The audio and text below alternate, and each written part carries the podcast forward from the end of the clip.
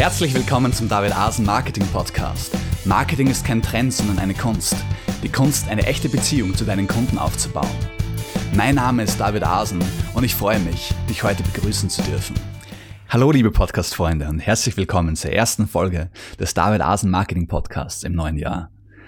Ich hoffe, ihr hattet einen super Start und seid voller Tatendrang, euer Internetbusiness weiter auszubauen, zu optimieren oder einfach mal zu starten. Ich für meinen Teil freue mich riesig, euch die heutige Folge präsentieren zu dürfen, denn ich glaube, dass ich ein wirklich spannendes Thema für euch bereithalte. Ja, hauen wir uns auch gleich rein. Was erwartet dich in der heutigen Folge? Ich spreche heute über drei praktische Beispiele, wie du Hebelwirkungen in deinem Online-Marketing erzeugen kannst. Diese Beispiele sind sofort umsetzbar. Du kannst sie sofort, nachdem du diese Folge gehört hast, selbst anwenden. Und sie lauten folgendermaßen.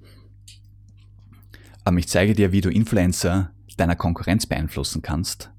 Das heißt, wie du nur eine Person beeinflussen musst, um deine ganze Konkurrenz zu erreichen. Das spart natürlich immens Aufwand und bringt dir unter Umständen sogar noch viel mehr Reichweite, wie wenn du deine Konkurrenz direkt äh, versucht hättest zu erreichen. Dann spreche ich darüber, wie du mit Hilfe eines Editorial-Kalenders viel mehr aus deinem Website-Inhalten herausholst, um mit wenig Aufwand, also mit weniger Aufwand wie bisher, bessere und mehr Inhalte für deine Website produzieren kannst. Und zu guter Letzt spreche ich darüber, wie du Hebelwirkung im Kundenservice einsetzen kannst und wie du deinen Kunden einen besseren Service bieten kannst, obwohl du weniger Zeit für sie aufwendest. Also ganz spannende Sachen. So, um das ganze Thema zu beginnen, möchte ich kurz darüber reden, was ist eine Hebelwirkung?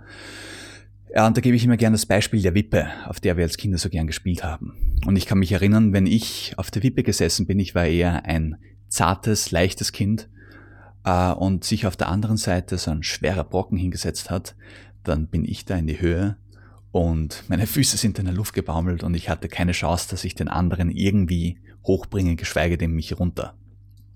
Ja, so, warum war das so? Weil der Drehpunkt der Wippe in der Mitte war und somit zu meinen Ungunsten. Und dieses Beispiel passt exakt fürs Online-Marketing, weil mein Gewicht stellt meine Ressourcen dar. Mein Gewicht konnte ich zum damaligen Zeitpunkt nicht ändern. Das war gegeben. Und bei uns im Online-Marketing ist es genauso. Es gibt gewisse Umstände, die wir nicht ändern können. Wir haben nur ein bestimmtes Kontingent an Arbeitszeit oder an finanziellen Ressourcen, an Arbeitskraft, an Motivation, das uns zur Verfügung steht. Und diese Faktoren sind nicht so leicht zu beeinflussen. Aber wir können den Drehpunkt ändern und damit eine Hebelwirkung erzeugen, die uns total entgegenkommt. Ja? Weil wenn ich zum Beispiel nochmal auf, das, äh, auf die Wippe zurückkomme, wo ich jetzt oben bin und der, mein schwerer Freund mir gegenüber sitzt da unten und lacht fröhlich vor sich hin über mich, äh, was muss ich machen? Ich muss den Drehpunkt ändern, ich muss ihn zu ihm verschieben und auf einmal kann ich mit, obwohl ich so leicht bin, meinen Freund spielend leicht hochheben und fühle mich extrem stark und habe tatsächlich auch was geleistet. Ich habe da diesen schweren Brocken in die Höhe gehoben. Und im Online-Marketing ist es das sehr ähnlich. Wenn ich meine Kraft, die ich sowieso investiere, am richtigen Punkt einsetze, kann ich unheimlich viel mehr Return, also äh, positive Auswirkungen und Ergebnisse erzeugen, wie wenn ich irgendwo einfach unwissend dahin wurschtle. Und genau darum geht es in der heutigen Folge. Wo musst du ansetzen, um das meiste für deine Arbeit, die du investierst, zu bekommen. Denn unser Internetmarketing ist ja ein Business und unsere Arbeit ist ein Investment. So, ähm, wo wir einfach das meiste herausholen wollen, klar. So, äh, zum Beispiel eins. Wir alle wissen, dass unsere Konkurrenz wichtig ist für uns, weil unsere Konkurrenz, die hat Besucher, die hat Bekanntheit und so weiter und so fort. Alles Dinge, die wir wollen und brauchen. Und umso stärker unsere Konkurrenz ist, umso mehr wollen wir im Idealfall an ihrem Kuchen mitnaschen. Und dazu müssen wir nicht irgendwie tricksen oder sonst was machen, sondern da kann man durchaus Win-Win-Situationen bereithalten. Und ich möchte auf dieses Thema jetzt nicht zu genau eingehen, aber trotzdem ein, zwei Sätze dazu verlieren, dass jeder weiß, wo, ungefähr weiß, worüber ich spreche. Ähm, unser Ziel ist es, viele glauben, dass man der Konkurrenz aus dem Weg gehen muss. Aber das stimmt nicht. Im Gegenteil, wir sollten auf unsere Konkurrenz zugehen und schauen, dass wir mit denen Kontakte schließen, eine positive freundschaftliche Beziehung aufbauen, um äh, dann eben uns zum Beispiel auf den Websites unserer Konkurrenz präsentieren zu dürfen. Ja, wenn ich in meinem Thema Online-Marketing zum Beispiel jetzt einen Blogger habe, der extrem bekannt ist und der schreibt dann einen Artikel über mich oder mein Produkt, lernen alle seine Besucher über mich. Und genau, das ist natürlich genau die Art von Werbung und Bekanntheit, die ich brauche. Aber anstatt jetzt da mit der Tür ins Haus zu fallen und diesen Blogger anzuschreiben und zu sagen, hey, ich da habe dein Produkt, schreibt da gefälligst eine Produktrezension drüber, gehe ich her und versuche, nicht versuche, ich baue eine positive Beziehung mit diesem Website-Betreiber auf, indem ich ihn nicht als äh, Konkurrenz betrachte, die ich ausschlachten möchte, sondern indem ich ihn als Menschen betrachte. Und da ist natürlich die erste Frage, die ich mir stelle, was sind seine Bedürfnisse?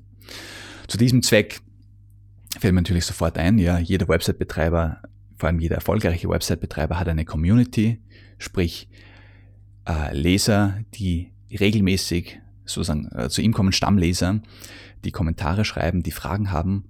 Und wenn ich mich in diese Community einbringe, Fragen beantworte, äh, seinen Lesern helfe, nimmt das der Website-Betreiber voller Enthusiasmus zur Kenntnis, ja, und voller Freude. Ich nehme ihm Arbeit ab und trage dazu bei, dass seine Community lebendig wird, ist und bleibt, ja, oder noch lebendiger wird und helfe ihm dadurch quasi sein eigenes Internet-Business aufzubauen. Das ist eine Win-Situation für ihn. Das Win für mich ist, ich erzeuge eine positive Resonanz bei dem Website-Betreiber, bei diesem sogenannten Konkurrenten und baue eine Beziehung mit ihm auf. Und wenn ich in diesem Sinne in die Beziehung mit ihm investiere und dann auf ihn zugehe und sage, hey, wie wär's? Schreib doch mal was über mich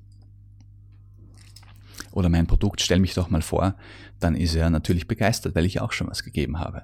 Und aus Freundschaft heraus macht er das dann. So, wir brauchen unsere Konkurrenz, das ist der erste Punkt. Der zweite Punkt ist nicht mit der Tür ins Haus fallen, sondern immer äh, auf lange Sicht arbeiten und zuerst eine Beziehung aufbauen äh, bevor man irgendwie mit irgendwelchen geschäftlichen Dingen daherkommt. Weil ihr könnt euch ja vorstellen, äh, erfolgreiche Menschen werden jeden Tag zugemüllt mit irgendwelchen Anfragen, dass sie ein Produkt sich ansehen sollen oder darüber eine Rezession schreiben wollen. Und zu diesen Leuten, die erfolgreiche Menschen nerven, möchtest du nicht dazugehören. Ja? Erstens bringt es dir nichts, weil du in dieser Masse der nervenden Menschen untergehst.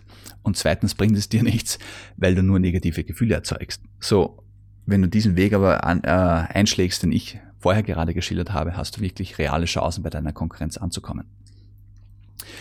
So, jetzt, das ist schon eine tolle Sache, aber jetzt wollen wir vom Hebel reden. Wo kannst du bei deiner Konkurrenz den Hebel ansetzen? Ja, und jetzt wird spannend. Wenn du dir die Mühe machst, zu analysieren, von wo deine Konkurrenz ihr Wissen hat, ihre Informationen und ihre Inspirationen, dann kannst du dort ansetzen und musst nicht auf jeden Konkurrenten einzeln zugehen, sondern kannst quasi zur Quelle gehen, die dann alle deine Konkurrenten für dich beeinflusst. Ja? Weil ich möchte hier das Wort Influencer ins Spiel bringen und Influencer bedeutet so viel wie jemand, der Einfluss ausübt man, zu Neudeutsch kennt man auch den Begriff Opinion Leader, also Meinungsmacher. Und wenn du große Konkurrenz hast, also erfolgreiche Konkurrenz, sind das natürlich Meinungsmacher in deinem, äh, in deinem Marktbereich, Meinungsmacher für deine Kunden. Aber wer sind die Meinungsmacher deiner Konkurrenz? Das ist die Frage, die du dir stellen sollst. Und indem du hier einen Schritt noch in der Ebene aufsteigst, kannst du eine massive Hebelwirkung erzeugen. Weil stell dir mal vor, und ich kenne das aus meinem eigenen Bereich, es gibt Online-Marketer, die gar nicht so erfolgreich sind im Sinne von äh, jetzt nackten Zahlen, die nicht zu denen gehören, die am meisten Besucher haben oder am meisten Produkte verkaufen oder sonst was, aber die einfach irrsinnig Spaß an der Materie haben und irrsinnig gute Inhalte ins Netz stellen. Hm. So, an diese Leute würde man gar nicht denken, wenn man jetzt das Web durchforstet nach der stärksten Konkurrenz, weil sie eben nicht die stärksten sind und auch nicht am meisten Besucher haben, denkt man sich, ja, von denen habe ich nichts. Aber wenn man dann durch eine sorgfältige Analyse draufkommt, wow, genau das ist der Typ, von dem sich alle meine Konkurrenten die Infos holen und inspirieren lassen, dann merkt man natürlich, hm, wenn ich bei dem einen Fuß in die Türe bekomme und der wohlwollend über mich berichtet oder beziehungsweise richtig begeistert über mein Produkt berichtet, dann habe ich größte Chancen, dass eine Vielzahl meiner Konkurrenten, ich sage das immer gerne unter Anführungszeichen, weil es ja eben auch Freunde sind, ähm, die alle auf mich aufmerksam werden und entweder von selbst äh, über mich berichten oder aber, wenn ich dann auf sie zugehe, ich schon eine tolle Position, Ausgangsposition habe, weil ich eben schon eine gewisse Autorität mitbringe, indem ich bei dem Meinungsmacher, äh, der meine Konkurrenten beeinflusst, äh, wie sagt man, gefeatured wurde, also aufgetreten bin, ja, erwähnt wurde, vorgestellt wurde. Das heißt, anstatt jetzt irgendwie meine zehn stärksten Konkurrenten beeinflussen zu wollen, gehe ich her und stelle mir die Frage, wer beeinflusst die? Und dort setze ich an, bei dieser Person. Und da gehe ich wieder so vor, wie ich zuerst erklärt habe und versuche, nicht versuche, das ist immer mein Fehler, dass ich das sage, ey, ich tue es tatsächlich, ich baue eine persönliche Beziehung auf mit dieser Person. So das eine, ähm, wie sagt man, das schließt das andere nicht aus. Aber macht euch natürlich immer Gedanken, wie erzeuge ich eine Hebelwirkung? Wo kann ich äh, ähm, wo erreiche ich die einflussreichste Person? Ja, weil die bringt am meisten. Ist ja auch ganz logisch eigentlich. Ähm, jetzt noch ein paar praktische Punkte. Wie findest du heraus, von wem deine Konkurrenz lernt, auf wen sie schaut, von wem sie sich inspirieren lässt? Ja, zum einen ganz einfach mal fast schon Hannebüchern, in denen du die Beiträge, die Blogs, äh, die Website deiner Konkurrenz durchliest und dir anschaust, auf wen verweisen sie in ihren Artikel, wen zitieren sie gerne, welche Quellen geben sie unter Umständen als, äh, als welche Quellenverweise geben sie an für ihre Artikel. Das sind so Möglichkeiten, wobei sich hier viele äh, Blogbetreiber tatsächlich ein bisschen zurückhalten und ihre Quellen gar nicht zu preisgeben. Darum ist eine zweite Möglichkeit, du kannst dir ansehen, welche Inhalte sie auf Facebook teilen. Ja, das ist schon eine ziemlich gute Möglichkeit, weil die meisten erfolgreichen Website-Betreiber, äh, wie sagt man da, posten nicht nur eigene Inhalte, sondern wissen, es ist gut, auch Inhalte von anderen Menschen auf der eigenen Social-Media-Plattformen zu präsentieren. Das schafft Objektivität und somit mehr Vertrauen beim eigenen Leser. Übrigens auch ein guter Tipp für dich. Ich sage immer, äh, drei Inhalte von jemand anderem teilen auf der eigenen Facebook-Seite und einen Inhalt von sich selber, also das Verhältnis 3 zu 1. Und erfolgreiche Website-Betreiber machen das auch. Und wenn du dir dann ansiehst, aha, von wem teilen sie gerne Inhalte, bekommst du schon einen guten Indikator, welche Websites sie selber lesen. Ähm, wenn das aber noch nicht Aussage oder aufschlussreich genug ist, gibt es auch noch einen sehr direkten, äh, wie sagt man da, Approach oder Zugang, wie du an diese Infos kommen kannst. Und zwar, indem du deine Konkurrenz einfach fragst. Also in diesem Beispiel kannst du zum Beispiel hergehen, äh, ich mache es immer gern, wenn ich einen Podcast habe, komme ich mit den Leuten sowieso in Kontakt und stelle ich ihnen Fragen. Aber du kannst auch zum Beispiel einen erfolgreichen Konkurrenten anschreiben und ihn, ihn um ein schriftliches Interview bitten und im Zuge dessen ihn fragen, ich sag mal, ähm, von wo holst du dir eigentlich deine Informationen oder welche Websites erachtest du im Internet als die besten Quellen, um sich gute Informationen zu beschaffen. Und ich kann dir garantieren, jeder Mensch sagt dir das gerne, weil er, weil es sich gut anfühlt, um Hilfe gebeten zu werden, ja, von jemandem, um etwa, über etwas gefragt zu werden, wo man merkt, ha, da weiß ich was, was der andere nicht weiß. Da fühlt man sich gut. Und dadurch, dass, indem du diese Frage stellst, erzeugst du dieses gute Gefühl in deinem Gegenüber und dadurch ist er auch gewillt, dir eine Antwort zu geben. So, vielleicht mag er nicht alles verraten, aber er verratet dir sicher etwas und damit kannst du arbeiten. Ja.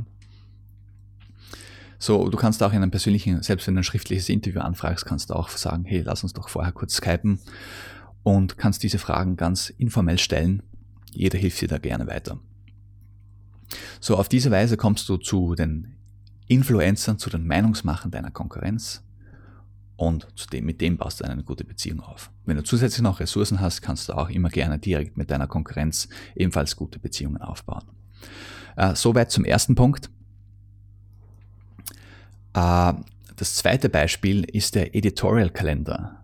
Und das finde ich selbst total faszinierend, weil es eine super tolle Möglichkeit ist, wie du mit dem gleichen Aufwand, den du jetzt hast, auf einmal wirklich vier bis fünfmal so viel Content erstellen kannst. und wie wir alle wissen, ist, sind Inhalte für die eigene Website mittlerweile, also heute im Jahr 2016, ist es das Um und Auf gute Inhalte für deine Website. Das ist das, ist das Um und Auf im Online-Marketing.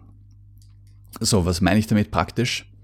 Ein Editorial-Kalender bedeutet so viel wie, ähm, du machst dir Gedanken, welche Inhalte du auf deiner Website produzierst, äh, bereitstellst, wann, wie, wo. Ja, und zu diesem Zweck ist es immer extrem wichtig, dass du dir einen Themenschwerpunkt aussuchst, am besten für ein, pro Monat einen bestimmten Themenschwerpunkt. Warum ist das so cool? Ganz einfach deshalb, weil du dann ein fokussiert bist.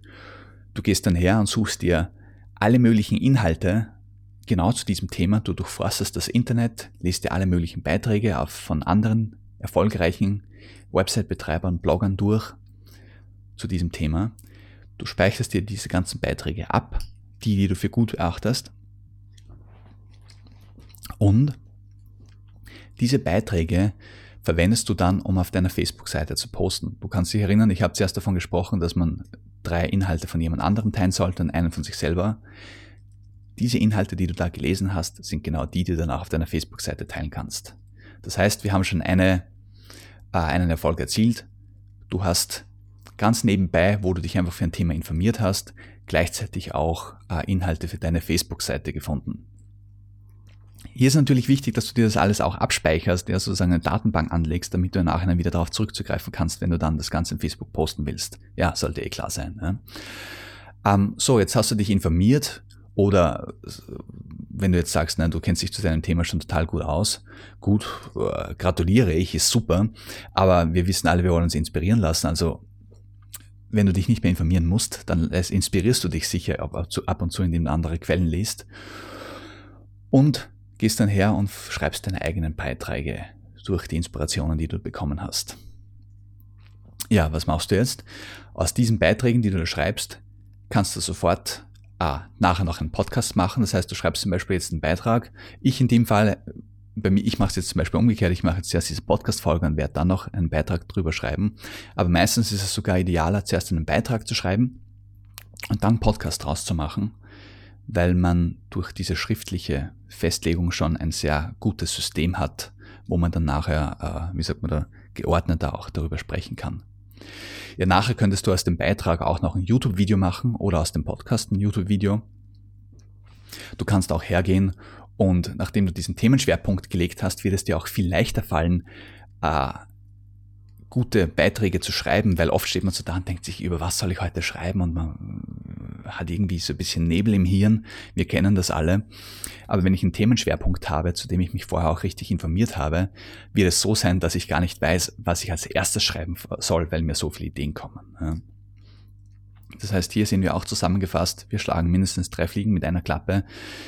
Wir informieren uns, im Zuge dessen haben wir Inhalte für Facebook und für Twitter. Wir haben Inhalte für unsere Beiträge und wir machen aus unseren Beiträgen auch gleich noch Videos oder Podcasts. Das sind die drei Punkte und als Bonuspunkt kommt noch dazu, wir tun uns viel leichter beim Schreiben, indem wir diesen Themenschwerpunkt haben. Weil wir geordnete gedanklich, ein, wie sagt man da, ein, sofort eine inhaltliche Struktur haben durch diesen Themenschwerpunkt. Und durch dieses ganze Lesen, das wir gemacht haben im Zuge unserer Recherche, hunderte Ideen bekommen haben, über die wir schreiben können. Und dann schreiben wir auch nicht redundant, sondern wissen wirklich in dem ersten Artikel, in der ersten Woche dieses Monats behandle ich Teil 1 des Themas, im zweiten Artikel Teil 2 und so weiter. So, das sind die glorreichen Folgen eines Editorial-Kalenders, schwer zu empfehlen und eine extreme Hebelwirkung, wie gesagt, ihr könnt wirklich eben das Vierfache herausholen für euren Content bei gleichem Aufwand. Und äh, die letzte Hebelwirkung, die ich heute geben möchte, das letzte Beispiel ist eben im Kundenservice. Und da gebe ich ein Beispiel, das einige von euch vielleicht schon kennen, andere sich auf den Kopf greifen werden, sich denken, ach ja, stimmt, ist doch so naheliegend. Und zwar Fragen und Antworten. Für die unter uns, die schon länger im Online-Marketing tätig sind, die wissen, von Kunden kommen immer wieder die gleichen Fragen. Und wenn wir diese gleiche Frage immer wieder per E-Mail einzeln beantworten, äh, verbrauchen wir irrsinnig viel Zeit. So, ich kann mich erinnern, bei Fragen zu meiner E-Book-Reihe bin ich irgendwann dazu übergegangen, dass ich mir schon so E-Mail-Schablonen gemacht habe, die ich dann quasi einfach übernommen habe und halt dem dann geantwortet habe, indem ich einfach den Text reinkopiert habe. Ähm, das hat natürlich schon eine Zeitverbesserung gebracht, Aber vor kurzem bin ich dazu übergegangen, einfach die vier wichtigsten Fragen, die mir häufig gestellt werden, einfach gleich direkt auf der Website, auf der Verkaufsseite zu posten. Und natürlich bekomme ich diese Fragen manchmal noch immer von Kunden oder von potenziellen Kunden gestellt, weil die eben sich das nicht durchgelesen haben. Gut, das kann man nicht vermeiden. Aber die Fragen sind definitiv weniger geworden, weil die meisten Leute schon auf der Website sehen, ach, hier wird meine Frage, die ich hatte, eh schon beantwortet. Ja. So ein super Hebel, einfach eine Fragen- und Antworten-Teil in deine Website einbinden oder in deine Verkaufsseite. Du ersparst dir so viel Zeit und für deine Besucher ist es auch gut, weil sie kommen schneller zur Antwort, als wenn sie aufwarten müssten. Und dadurch, dass sie schneller zur Antwort kommen, sind sie auch mehr gewillt, dein Produkt zu kaufen. Sie haben die Antwort sofort und können sofort kaufen. Eine tolle Sache. Hier gäbe es noch zig weitere Beispiele, aber ich belasse es jetzt mal bei diesen dreien. Ähm, ich bin selbst extrem begeistert, was Hebelwirkungen betrifft und muss auch sagen, es ist ein Thema, bei dem auch ich nie auslerne. Es ist echt gigantisch, äh, was man da erreichen kann mit weniger Aufwand oft sogar. Und ich kann nur sagen, als Inspiration für mich und dich, ähm, gehen wir die nächsten zwei Wochen, äh, lass uns die nächsten zwei Wochen in unserem Online-Marketing-Alltag immer mit dem Gedanken durch die Welt gehen, wo sollte ich den Hebel ansetzen? Wo kann ich mit weniger Aufwand mehr erreichen? Gut, mit dieser Botschaft verabschiede ich mich heute von dir und hoffe, dir hat diese Podcast-Folge genauso viel Spaß gemacht wie mir. Ich freue mich über deine Kommentare und wünsche dir viel Erfolg im Internet und sage bis zum nächsten Mal in zwei Wochen. Ciao. Das war's ja auch schon wieder, die heutige Ausgabe des David Asen Marketing Podcasts. Ich hoffe, sie hat dir genauso viel Spaß gemacht wie uns. Die Podcast-Notizen zu jeder Folge findest du unter david-asen-marketing.de slash podcast. Dort erfährst du auch, wie du diesen Podcast über iTunes, YouTube und Co. abonnieren kannst. Schreib uns einen Kommentar oder stell eine Frage. Wir antworten dir garantiert. Also, ciao und bis zum nächsten Mal.